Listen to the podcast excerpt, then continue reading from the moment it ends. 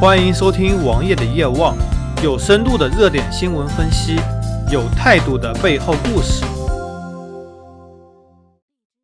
今天我们的话题有一些诡异。大家都知道，微信和 QQ 都是腾讯的，但是他们俩的关系如何？很多人说，QQ 和微信就相当于腾讯的左膀和右臂，两者互相竞争。又互相辅佐的腾讯，好比宝洁旗下有很多的护发产品、洗发产品，有海飞丝、有飘柔、有沙宣，还有潘婷，四个品牌共同支撑了宝洁公司的整个洗发产品。这样，他们可以在一个领域多点开花，多个品牌来保证市场占有率，来保证获得更大利益。同时，由于这四个品牌之间存在着不同的团队，他们必须要为了自己的团队而努力。努力营销，努力工作，同时又不能诋毁同一家公司旗下的其他品牌。而 QQ 和微信一样吗？也许在洗发护发领域，每个人都有自己不同的选择。也许你会用一两个品牌的产品混着使用，但是在聊天软件领域，可能就是二选一。这也导致了后来者，比如说阿里，无论是来往还是支付宝做社交。都远不如腾讯的两款软件，而腾讯这两款软件又是有自己不同的擅长方面。微信擅长于熟人社交，朋友圈有着非常大的粘度，同时你只有熟人才一般来说会愿意加为好友。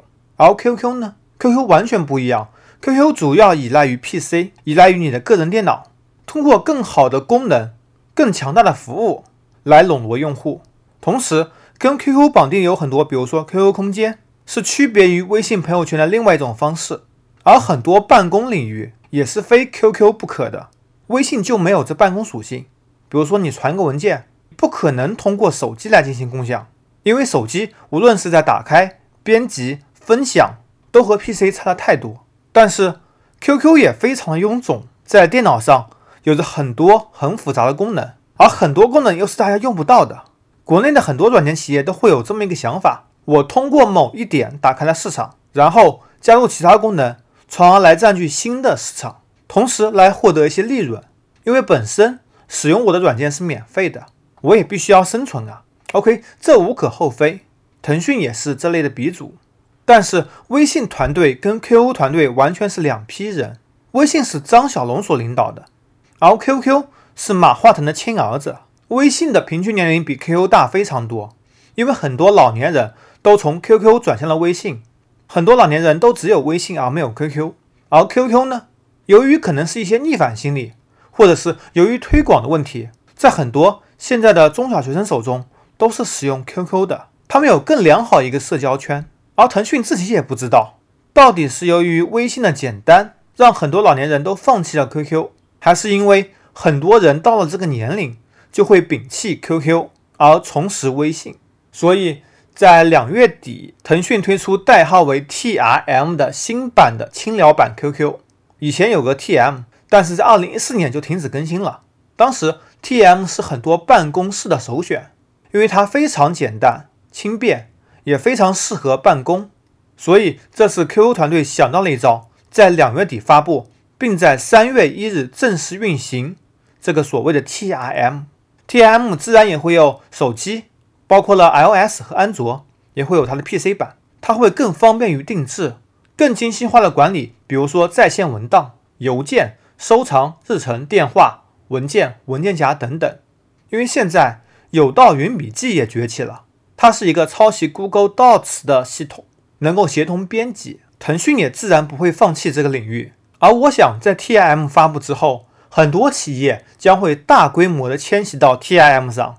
因为这会大大提升办事效率和办公效率，这也是 KO 团队差异经营来抵抗微信的一个手段。